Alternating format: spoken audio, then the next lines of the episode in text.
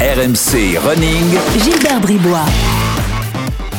Bonjour à tous, c'est RMC Running, le podcast 100% course à pied d'RMC. Courir mieux, s'inspirer des meilleurs, s'évader avec des histoires passionnantes. C'est ça RMC Running toutes les semaines, disponible sur les applis RMC, RMC Sport et sur toutes les plateformes bien sûr. Et si vous êtes en train de courir, on est parti avec vous pour euh, environ 30 euh, minutes.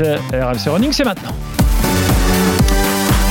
Et aujourd'hui, pour notre dixième numéro de la saison, euh, eh bien, je suis avec Arnaud Leroux, directeur marketing d'ASICS euh, pour l'Europe du Sud. Bonjour Arnaud. Bonjour Gilbert. C'est ça pour l'Europe du Sud hein Ouais, c'est que la France, mais c'est pas grave. D'accord. Bon, bah, je sais pas, j'avais l'Europe du Sud. Bon, on est un peu en Europe du Sud aussi. Exactement. Euh, alors, aujourd'hui, on va parler d'une marque bah ouais, parce que les marques font partie de, font partie de l'univers du, du, running. Alors on connaît l'histoire d'Adidas, l'histoire de Nike, on connaît beaucoup moins celle d'Asics, alors que vous êtes très présent euh, sur, le, sur le marché du running en, en, France. Il y a beaucoup de gens qui nous écoutent peut-être qui, qui, courent avec du Asics au pied ou qui ont des, des vêtements Asics euh, euh, sur eux. Alors on pourrait me dire, ouais, Bribois il fait de la pub. Bah oui, bah, indirectement quelque part, mais enfin faut l'assumer. Moi, je, ça fait partie de l'univers du running une nouvelle fois et il y a des histoires incroyable quand on se plonge dans la vie des marques sur euh, les lancements de produits, euh, sur ce que représentent euh, certains types de sports. Enfin, il y a plein de choses à raconter, d'autant qu'Asics, c'est une histoire vraiment particulière.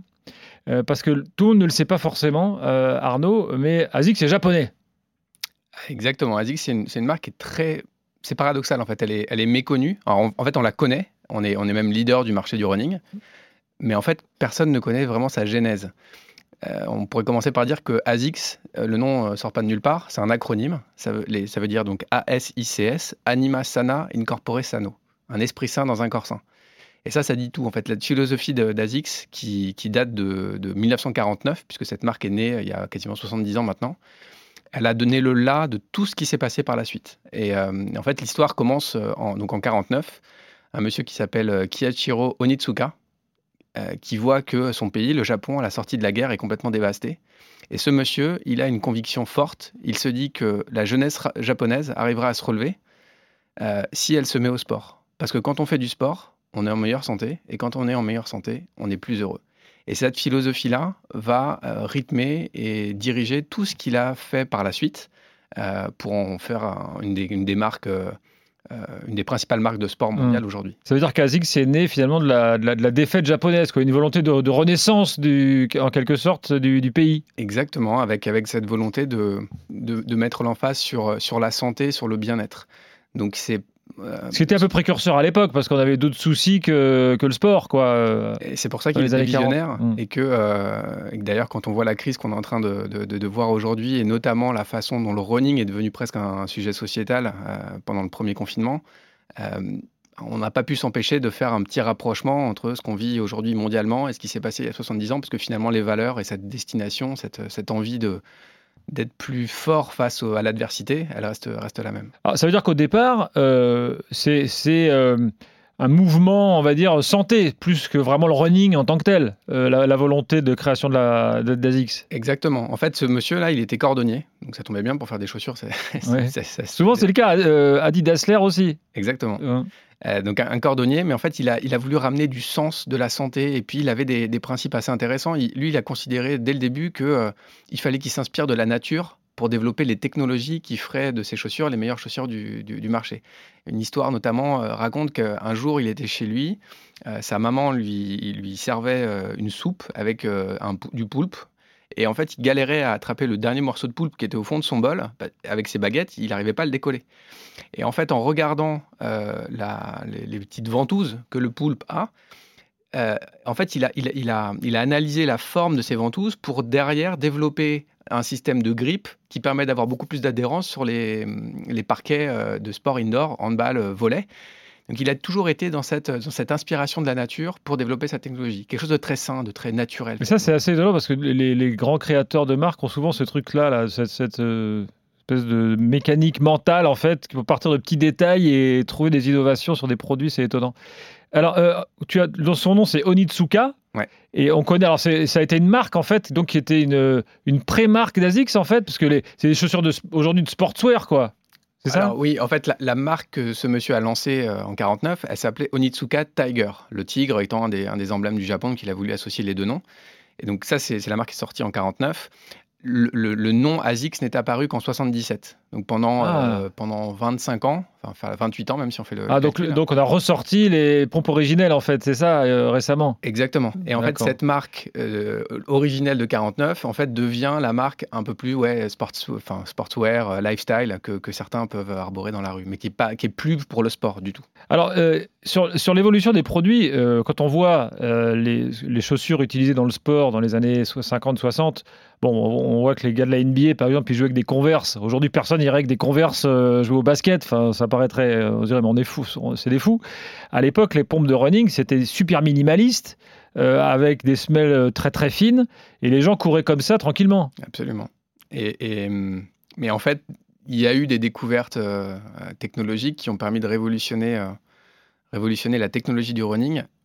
La plus emblématique chez ASICS, elle est, elle sortie en 86. C'est la technologie du gel. Aujourd'hui, bah, ceux qui courent en ce moment en, nous écoutant ont du gel dans, leur, dans leurs chaussures. Le gel permet finalement de d'absorber l'onde de choc euh, de la foulée. Quand on court, en fait, on s'en rend pas vraiment compte, mais à chaque foulée, on prend, on prend un- des- des- beaucoup de, Mhm. de- de chocs qu'on doit absorber dans les chevilles, dans le genou, etc.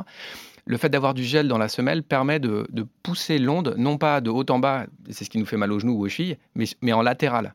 En fait, ça diffuse l'onde de choc sur les côtés, donc on a moins mal. Euh, ça, c'est une, une sorte de révolution qui est sortie en 86. Ah, moi, je me souviens très bien. J'étais ado, je courais déjà, et là, il y a- Oh, il y a des pompes avec du gel. Waouh, c'était le truc de dingue, quoi. On savait pas trop ce que ça voulait dire, mais fallait les avoir, quoi. Et l'avantage du gel, comparé à d'autres technologies qui servent là encore à Mm. absorber le, le- le- le choc, le, gel, en fait, il s'en va pas. Il, se- il, il se tasse pas, il- bon, à moins de le percer avec une, une épingle, mais personne ne le fait. Et donc, il a tendance à durer beaucoup plus longtemps et on peut courir avec sa pompe de, avec du gel. euh, Et aujourd'hui, dans les pompes ASICS, il y a toujours le gel. Dans 90% de nos modèles, ouais. C'est une sorte de marque de fabrique euh, parce que l'absorption des chocs est fondamentale dans une chaussure de running. euh, et nous, on n'a jamais trouvé mieux que le gel pour le, pour le faire. Alors, je reviens à l'histoire de, de- à l'histoire japonaise d'ASICS. Donc, euh, au départ, on est sur, on n'est pas une nouvelle fois, c'est pas le running qui est le cœur de le cœur de métier, c'est un peu multisport, si, si j'ai bien compris. Ouais, au début, c'est- multisport. Et la première chaussure qui sort, d'ailleurs, c'est une chaussure de basket, pour le basket. Alors, effectivement, plus en mode converse que, que les chaussures de basket qu'on connaît aujourd'hui. Mais il a commencé euh, avec du basket, très vite sur du running, mais aussi sur plein d'autres sports. Euh, Encore aujourd'hui, au Japon, euh, ASICS est présent sur plein de sports différents? de façon euh, incroyable, le running. enfin, alors, en France, le running, c'est pour nous à peu près 80-85% de notre business. Mhm. Au Japon, c'est pas le cas. Au Japon, c'est euh, 20, 25, 30%. Ils font Ah oui. beaucoup de, ils font de la lutte gréco-romaine, par exemple. Le volet est extrêmement fort. Euh, la, répartition par sport est très différente dans le, dans le monde. Donc, ça, veut dire que dans, la, dans le développement international de la marque, il y a eu une volonté de cibler certains sports par pays? En fait, la volonté, la, la marque s'est euh, appuyée sur les, sur les sports euh, pertinents dans les pays où elle s'est retrouvée. Et effectivement, elle est née au Japon et puis elle s'est assez rapidement développée aux, aux États-Unis dans les années 60-70, puis en Europe à partir des années 80. Et en fait, en fonction des sports qui étaient à la mode euh, et sur lesquels elle allait s'appuyer pour gagner de la notoriété, euh, bah en fait, les développements, les développements se, sont, se sont adaptés à ça et ont suivi. Alors, euh, je reviens encore au Japon parce que c'est on- C'est fascinant. c'est c'est vrai, c'est un peu, c'est vrai, c'est un peu fascinant. Et alors, on ne le sait pas forcément, mais au Japon, il y a une culture du running qui est incroyable. Ouais, exactement. Et, et effectivement, on ne le sait pas parce que alors c'est de la enfin c'est le running euh, plutôt long- moyenne longue distance. Sauf qu'aujourd'hui, euh, bah, dès qu'on regarde des courses de, de 5000, 10 000, semi-marathon, marathon, c'est souvent euh, les Africains qui gagnent. Eh Donc oui. en fait, on ne se rend pas compte de, de, de la, de la supériorité des Japonais dans tout ce qui est euh, non-africain. On regardait les stats avec l'équipe euh, la semaine dernière. En 2019, quand on regarde les 150 meilleures performances sur marathon, il y en a 132 qui sont faites par des Africains, 18 par des non-africains. Sur ces 18, il y en a 12 qui viennent du Japon. Ah oui, donc. C'est-à-dire que si on met, et c'est pas gentil de dire ça, mais si on met l'Afrique de côté, deux secondes, euh, le, le Japon euh, monopolise et, Mm. et- et domine le Et le- le femmes et reste hommes d'ailleurs, parce que je- les femmes, ils sont, ils sont performants. ouais. Exactement. Donc il y, a ça. Et en fait, d'où ça vient? Ça vient en fait du début du XXe siècle. Euh, Il y a un format qui est né au Japon, qui est euh, le format de, de longue distance euh, en relais. En fait, en 1916 ou 17, je ne sais plus exactement, euh, la capitale du Japon a changé. Elle était à, à Kyoto et elle est passée à Tokyo. Et en fait, pour commémorer ce changement de capitale, euh, ils ont à l'époque organisé euh, bah, en fait une course. Alors, s'il y a 200 km entre les deux, hein, c'est pas, Mm. ça se fait pas tout seul. Mais justement, ils, ils- ils voulaient parcourir cette distance, Kyoto-Tokyo, en relais. Et, et parce qu'il y avait une, une connotation très symbolique, tout le monde euh, a suivi cette épreuve-là. les gens venaient sur le, parcours pour encourager et c'est devenu une sorte de phénomène de mode. Ensuite, le marathon s'est aussi euh, vachement développé. Et ce phénomène de l'équidène, euh, en fait, il a été dupliqué sur plein d'autres concepts. Il y en a un qui est très connu aussi au Japon, qui fait Tokyo jusqu'au Mont Fuji, pardon, et retour. Donc, encore une fois, 200 km. Et là, c'est c'est l'engouement euh, de, ce qu'on voit aux États-Unis sur les courses d'aviron, euh, aux États-Unis, en Angleterre sur les courses d'aviron, il y a toujours Oxford, Cambridge où tout le monde regarde ça à la télé. Et bien là-bas, quand il y a l'équidène pour aller jusqu'au Mont Fuji, c'est quasiment 30% euh, de part d'audience à la télé. Tout, le Japon regarde ce truc-là. Ça devient sociétal. Et, alors le, running est par ailleurs très intégré au monde de l'entreprise aussi au Japon. Absolument. Ouais. En fait, le running, quand on fait du running et notamment de, la longue distance, on cadre très bien avec les valeurs du Japon.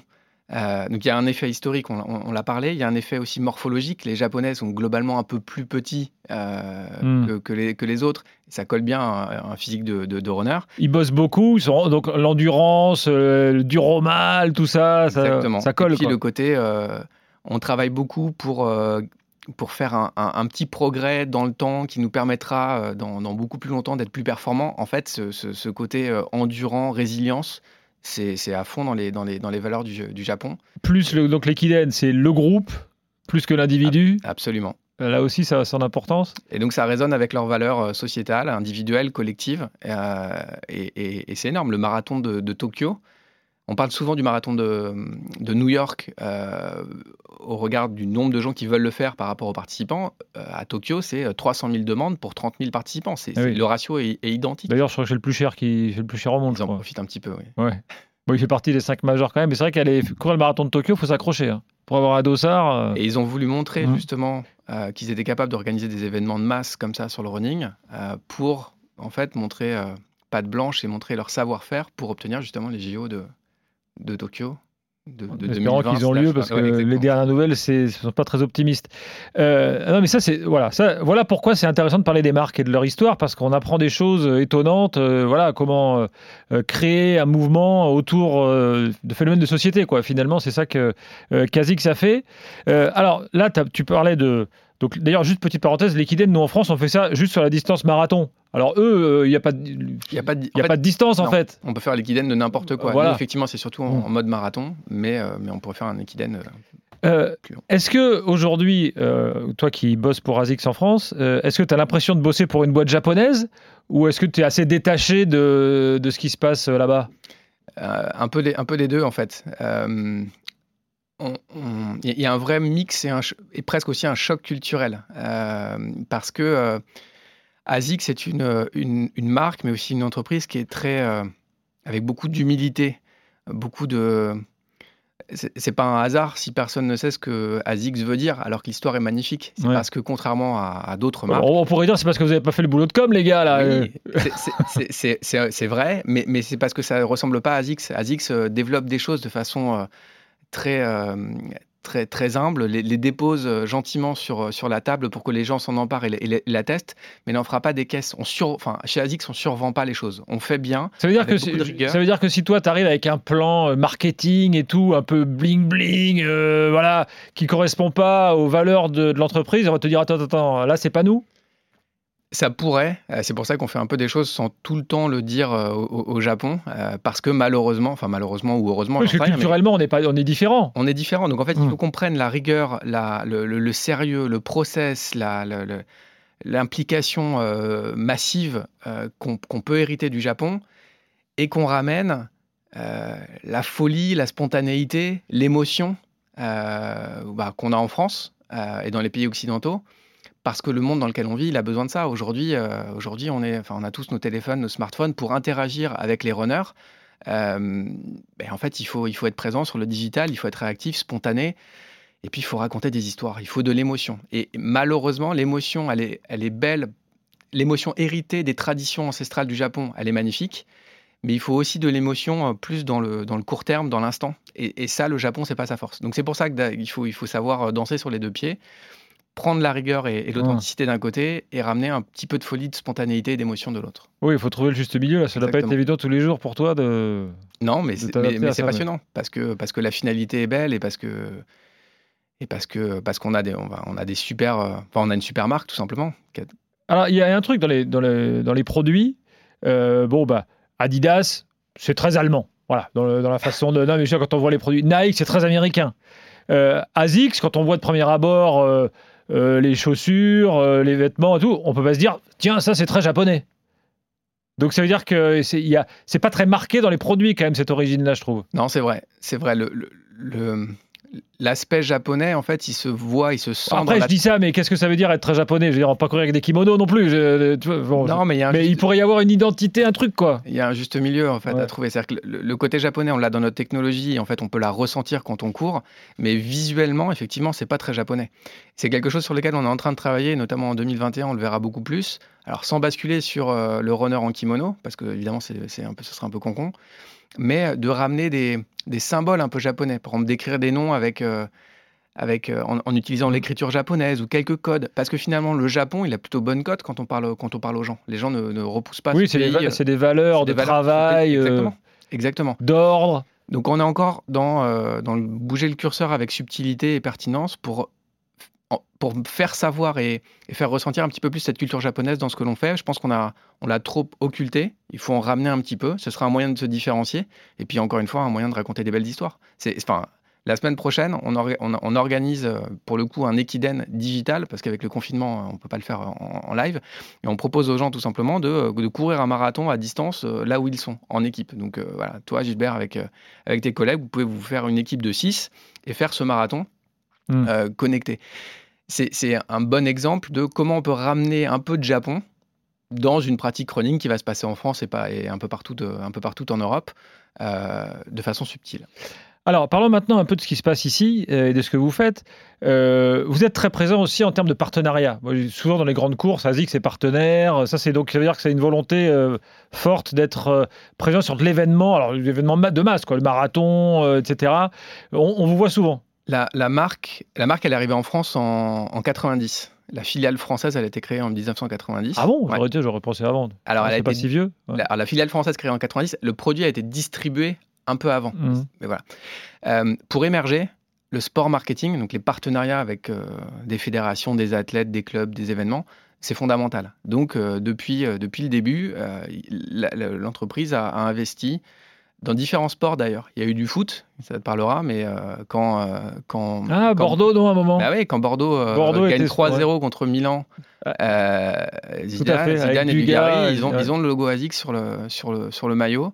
Il y a eu Saint-Etienne, Strasbourg, Rennes. Il y a eu beaucoup de, de handball aussi, avec Montpellier. Mm. Il y a eu du rugby, récemment le Stade français. Il y a eu Castres, Montpellier encore. Euh, en running, parce qu'on parle de running, euh, la, stratégie a d'abord été d'être présent sur les courses locales. Le 10 km, je dis euh, n'importe quoi, mais le 10 km de Brive, le semi-marathon de Montpellier, le, voilà, pour avoir une présence vraiment aux côtés des runners. Et plus la marque a commencé à grandir, à être connue, reconnue, plus en fait la stratégie a été de se, se mettre sur des événements un peu plus iconiques, un peu plus massifs. Et typiquement le marathon de Paris, dont on est maintenant partenaire depuis, euh, depuis 2009, euh, et aussi la Fédération française d'athlètes, dont on est partenaire depuis, depuis 2020.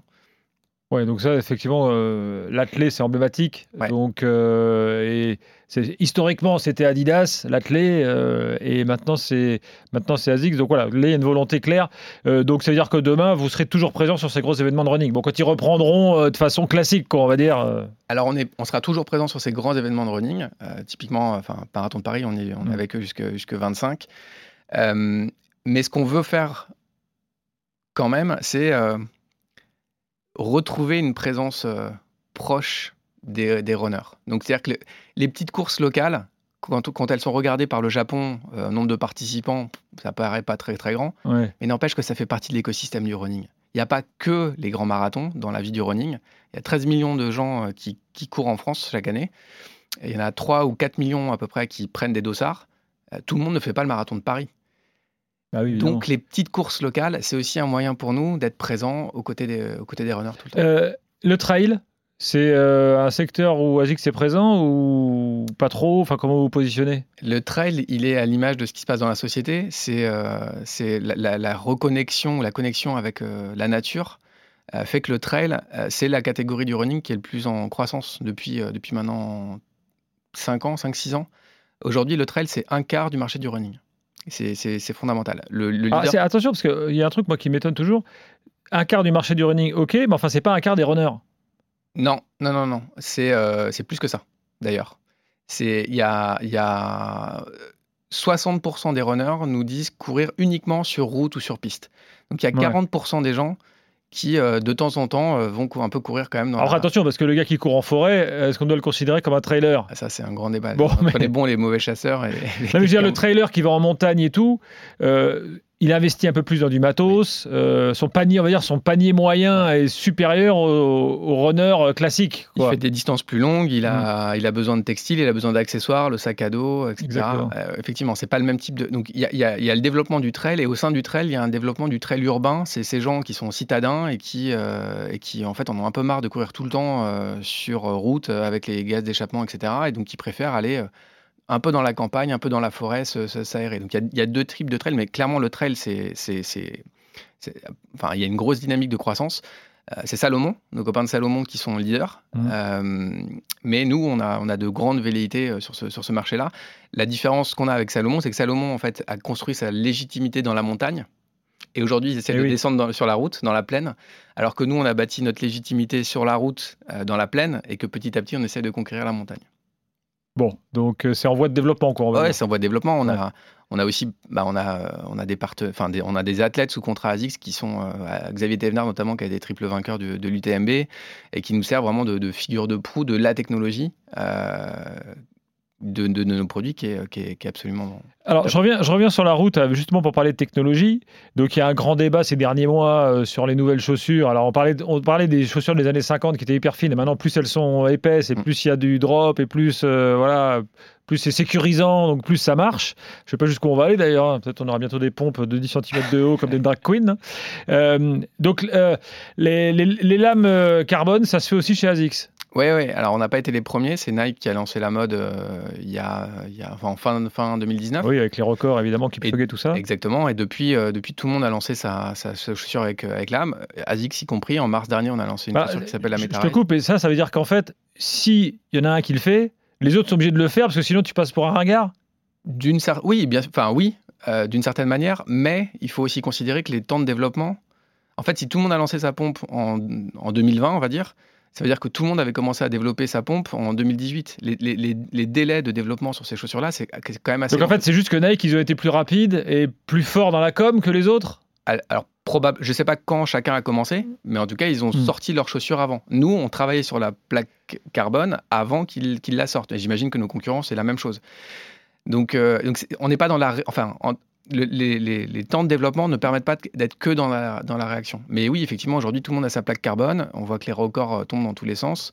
Euh, la Fédération internationale d'athlétisme euh, doit donc, et elle l'a fait, euh, légiférer pour, définir des règles sur qu'est-ce qui va être homologué. Et ça, se vend? Au grand public? Ou, c'est juste en fait, bon, parce qu'il faut que la techno soit là, donc il faut montrer qu'on est au top de la techno, alors donc on l'a, mais est-ce que Alors, ça se vend? On en vend, ouais, bien sûr, on n'en vend pas partout. On peut pas trouver ça dans des magasins généralistes. C'est principalement des boutiques euh, spécialisées euh, running, euh, que ce soit euh, réel ou, ou online. Euh, les on n'a pas beaucoup de modèles. D'abord parce que, euh, parce que tout le monde peut pas ou ne doit pas courir avec ses plaques en carbone. En fait, il faut avoir une foulée euh, vraiment sur l'avant du pied Hmm. euh, parce que le, le- en fait, la, le- la plaque carbone euh, récupère l'énergie de la foulée descendante pour la restituer et, et redonner de, de- de l'impulsion. Alors d'ailleurs, je rends un hommage à certains vendeurs des boutiques spécialisées, parce que beaucoup de runners vont se dire ah moi j'en veux une paire et tout ils vont dans les magasins et parfois dans le magasin ils ressortent un peu déçus parce que le vendeur leur dit ouais mais en fait c'est pas pour vous Je- ils ont raison les vendeurs enfin moi je Ils ont, ils ont absolument raison. Il y a, en voilà. fait, en, parlant même avec, si parfois les marques pourraient dire attends mais vends-moi la pompe en plus c'est les pompes les plus chères donc euh, on veut mais bon il y a- on a- alors on n'a pas besoin de ça parce ils ont, que ils ont raison les vendeurs ils ont absolument raison euh, parce que parce que en fait il y a entre 2 et 3 des coureurs qui peuvent courir avec ces, ces chaussures là. C'est, c'est- il faut, faut être vraiment bon et vraiment rapide. Sinon, on, risque une blessure. euh, et souvent des gens qui viennent de la piste Absolument. Mm. Donc, euh, et, et les modèles, quand on les sort, on les sort en quantité relativement limitée et elles sont vendues en quelques jours. Bon. Donc, il n'y a pas besoin. Euh, le, le design la fabrication tout ça c'est fait au, fait Japon? Ouais, c'est pas au Japon. On a un institut euh, de développement à Kobe, euh, au Japon, qui. L'interaction qu'ils ont avec nous, c'est qu'ils essayent de comprendre les tendances du running dans les pays, dans, tout, dans le monde entier, donc bien en amont. Ah, donc ils sont capables de s'adapter. Exactement. Donc si, euh, si on sent, nous, en, regardant les pratiquants, en discutant avec nos partenaires, on sent des tendances euh, poindre, on va leur signaler ça. Ils vont, euh, ils vont regrouper tout ce qu'ils entendent dans le monde entier. Et ça, ça va définir le type de modèle qu'ils vont, vont développer et qui sortiront 1, 2, 3 ans en fonction du, du temps de développement. Arnaud, merci beaucoup. Euh, voilà, on en sait beaucoup plus sur, euh, sur ASICS. Euh, et voilà, comme je l'ai dit au début, j'espère que vous avez appris des choses sur la marque que vous portez, peut-être au, quotidien ou quand, quand vous courez. Voilà, moi je trouve que c'est intéressant de se plonger dans l'histoire des marques. On le refera dans RMC Running au cours de la saison. Merci Arnaud, à très bientôt. Prochain RMC Running la semaine prochaine, bien sûr. Bye bye. RMC Running.